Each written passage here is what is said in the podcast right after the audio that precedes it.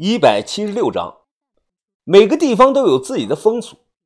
康定藏民很早就认为，在赛佛节那天把石头烧黑搬到自己家里，来年后能红红火火。负责给烧石头的人也有硬性的条件，必须是一辈子单身的。三天以后晚上十点多，哎，兄弟，你怕不怕呀？我拧开酒瓶，灌了一口。擦擦嘴，我怕他妈逼呀嘛！哎，好有种啊！我也不怕。哎，我去年啊在巫山上睡过一晚上，满山都是棺材啊。走了有两百多米。哎，你确定是在这儿吗？我问他。嘘，小声点，小声点。我早前啊来探过点儿，老太婆的邻居家有狗的。我和吴世勋身穿法衣，蹲在墙角说悄悄话。眼前就是老太婆的住所，是一座破旧的平房小院，周围有砖搭的围墙。他低声着看着我：“哎，快十一点了，老太婆估计睡着了。咱们呢翻墙进去，趁她不注意，你就用那个法衣捂住她的头，明白了没有啊？”“哦，明白。”法衣有十多斤重，上头缝了那些大小铜镜子会互相碰撞，发出叮当的响声。我要用手向下拽紧了长袍，才能避免发出声音。脚后跟落地，他指指西南角的一间平房，然后摸了过去。靠近一些，有些紧张。没睡，因为屋里听到有电视的声音。透过窗户，我斜瞄了一眼。屋内有台黑白电视机，正放着豫剧《朝阳沟》，屏幕时不时的会闪一下。电视前有张竹制的摇椅，老太婆躺在椅子上，一晃一摇的在看电视。我看到她腿上盖着毛毯，毛毯上趴着一只黑色的小猫。《朝阳沟》有个片段是银环下到农村后啊，什么庄稼她都不认识，闹了笑话。老太婆看到这段，口中发出了嘿嘿的笑声，听起来有些恐怖呀。喵！黑猫呢，似乎是听到了动静，跳到了椅子背上，一双猫眼盯着窗户这里。随后，老太婆慢慢的转过了头。我拉住吴世勋，猛地蹲下。几秒钟后，见没事我脸色难看的小声问：“没睡啊？这？”他示意我别着急，耐心的等待。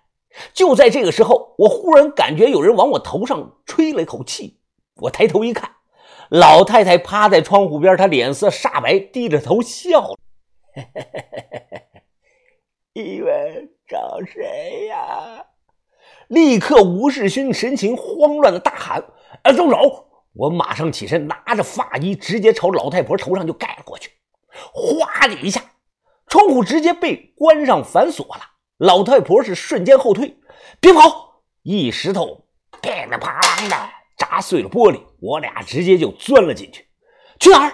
吴世勋掏出手电打开，同时右手高举这个铜铃铛，他用力的摇晃了几下铜铃铛，哒啦啦啦啦，出来！我看到你了。黑白电视中还放着朝阳沟，或许是心理的作用，我总感觉啊，电视里的人物。他的眼睛都在斜看着我们，只有电视的微弱的亮光。吴世勋慢慢的靠近了衣柜，猛地拉开，哇，没人啊！这难道是躲到床底下了？他指了指单人床的床下，正要转身，我突然看到吴世勋法医背后镶嵌的大铜镜子上，模模糊糊的照映出一张苍白扭曲的老人脸。我猛地抬头，哎，衣柜上头，老太婆像只猫一样。趴在衣柜上，我刚喊出来，他猛地从衣柜上就跳了下来，扑到了我的身上，身手敏捷的不像七八十岁的老人。那一瞬间，老太婆和我是四目相对，她脸色狰狞，大声对我喊着我听不懂的藏文：“别别别别看他，你他在下诅咒的。”我目光呆滞，因为我再次看到了马珍。他一身白衣是一尘不染，长发飘飘，五官绝美的宛如人间仙子，在看着我微笑的。我眼眶又微红了起来，伸手摸到了他的脸上，可传来的触感不像是少女的皮肤，手感非常的粗糙，宛如在摸树皮呀。小仙女转瞬变成了老太婆，老太婆笑着抓着我的手放在她的脸上，眼神中充满了嘲讽和戏谑。就在这个时候，吴世勋从背后一把将老太婆给扑倒了，迅速的扯下自己身上的穿着的发衣盖在了老太婆的头上，死死的压住了她。老太婆大力的挣扎，口中发出一连串诡异尖锐的惨叫声。怎么形容呢？有点像年轻女人的叫声。吴世勋的眼镜都掉了，他满头大汗，双手死死的按着法衣。大概啊，过了有那么几分钟，老太婆挣扎的动作幅度是越来越小，最终双脚慢慢的伸直了。吴世勋他松开手。拿开盖在他脸上的发衣，只见老太婆嘴巴微张，眼睛瞪得老大，一动不动。死死死了！我结巴的问。吴世勋这个时候啊，大口喘着气。这这怎么样？你还不信了？我说了，我的法医他有用的。你他妈明明是用衣服把人家给捂死了，赶紧想想办法怎么处理吧。别别别别着急呀，我正在想呢。他跑去窗户那里啊，向外看了一眼，回头急促地说：“哎，没没没没没人看到，咱们赶快找个地方把它埋了吧。埋哪儿啊？埋哪儿这？”哎，他脸色慌乱地说：“啊，房后头有棵苹果树，埋到树底下吧。别扯了，埋房后头，下大雨不得冲出来呀。”我想了想啊，马上又说：“哎，要不这样吧，呃，我们搞点这个。”石煤扔到火里，然后把门和窗啊都封死关严，让人以为他是煤气中毒死的。那那要是验尸怎么办呀？我说验尸个屁呀！村里没人懂这个。老太婆她没儿没女的，不小心煤气中毒死了，谁会操这个心啊？就这样，我俩把老太婆抬到床下，又认真的帮她脱了鞋，盖好了被子，然后又向炉火中添了大量的石煤。最后关严门和窗，屋内很快就弥漫出了淡淡的煤气味哎，兄弟，赶紧走吧！你在找什么呢？我找了个遍，在抽屉里发现了一个不大点的木头盒子。打开盒子，里头有些红纸和一个扁平状的锦盒。打开锦盒后啊，里头竟然放着一缕黑色头发。我一眼就认出来了，这不是现代人的头发，是时间很长的那种头发。人死之后，只要保存的环境好，头发几百年都不会烂。我在棺材里见过很多这种头发，一般都和墓主人的头骨分离，卷成了一团一团的。锦盒里的这缕头发，从长度上看应该是女人的头发，但不是绝对的。以前也有人留这个辫子头。直觉告诉我，这头发不是什么好玩意儿，没准是几百年前那个叫西西玛的女人呢。按照吴世勋说法，猜想啊，这女的就是党项人最早供奉爬神的原型。这个东西邪门，所以呢，我马上扔到了火里。猛烈的炉火转瞬将头发烧成了灰烬。哎，不做亏心事不怕鬼敲门；做了亏心事就怕人敲门啊！出事以后，我心里是七上八下的，怕有人来找我。不敢回去，便住在了旅馆里。吴世勋要了我两万块钱，他做法医买铃铛。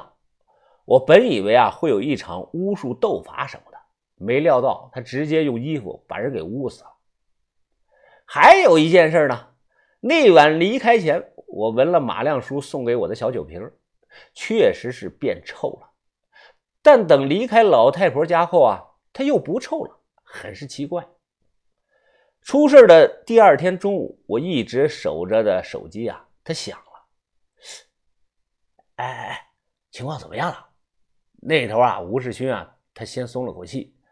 哎，如你所料啊，老太婆没什么亲戚，村里安排直接拉去火葬场火化了，都相信是煤气中毒死的，没人往别的地方想。我也松了口气。哦，那就好，之后我们尽量少见面啊。哎，还有个事儿我要问你。老太婆死了，是不是就代表爬神死了呢？那头吴世勋他听后沉默了几秒。哎呀，不，不能这样说吧，兄弟。这个这个老太婆啊，包括你之前跟我提过那个七月爬，他们只是爬神祭祀者的崇拜者。哎，我这么说你能不能明白啊？呃，这就像某种邪教一样，谁知道还有没有其他信爬神的人了？哎，不过啊。根据我这两个月潜伏在村里观察呀，应该是没有其他人了。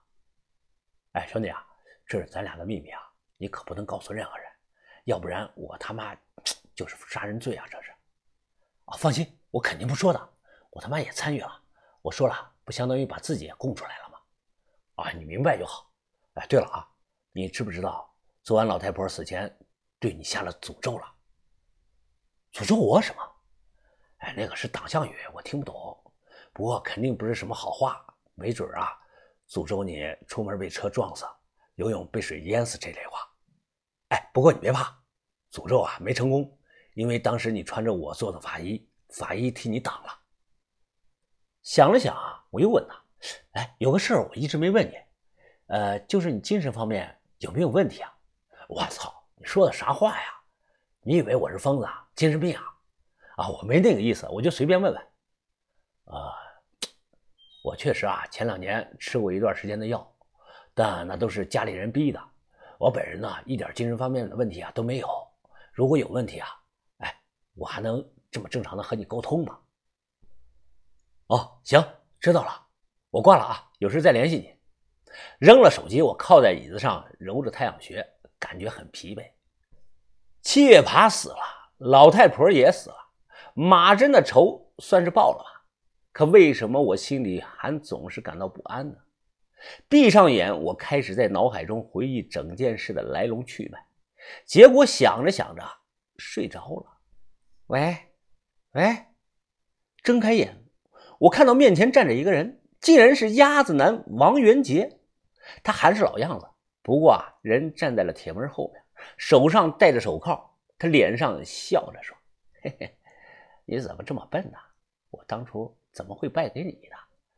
用你那小脑子啊，好好想一想，你遗漏了什么细节？扯淡！你不过是我手下败将而已，有什么资格教我这事儿？哼哼，要不是那死老头子，当初就凭你能斗得过我？他隔着铁门对我招了招手，一脸的微笑。哥哥，我在里头等你啊。